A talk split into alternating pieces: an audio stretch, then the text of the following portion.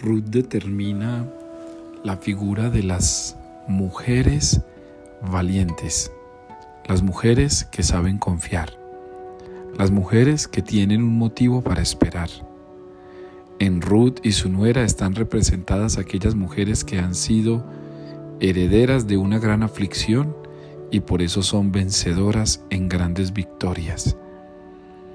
En la figura de Ruth, cada uno de nosotros puede sentir que Dios le dice exactamente lo mismo que le dijo a ella. A donde vayas yo iré, donde tú estés yo estaré, lo que tú digas yo lo diré, porque tú serás mi pueblo y yo seré vuestro Dios. Esas palabras se reconocen en la escritura como el código de la alianza.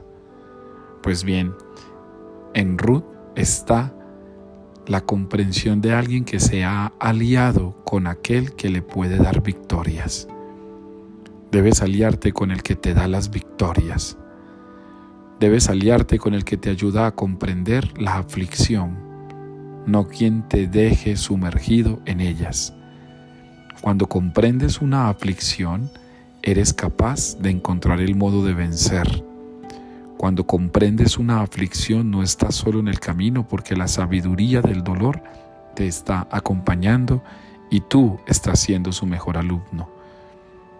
Hoy es un día entonces para que no olvides que así como el código del mandamiento principal de Jesús es amar a Dios y al prójimo como a uno mismo, esto solo es comprendido cuando se ha pasado por dosis de aflicción y de dolor y por eso podemos vencer y vencernos.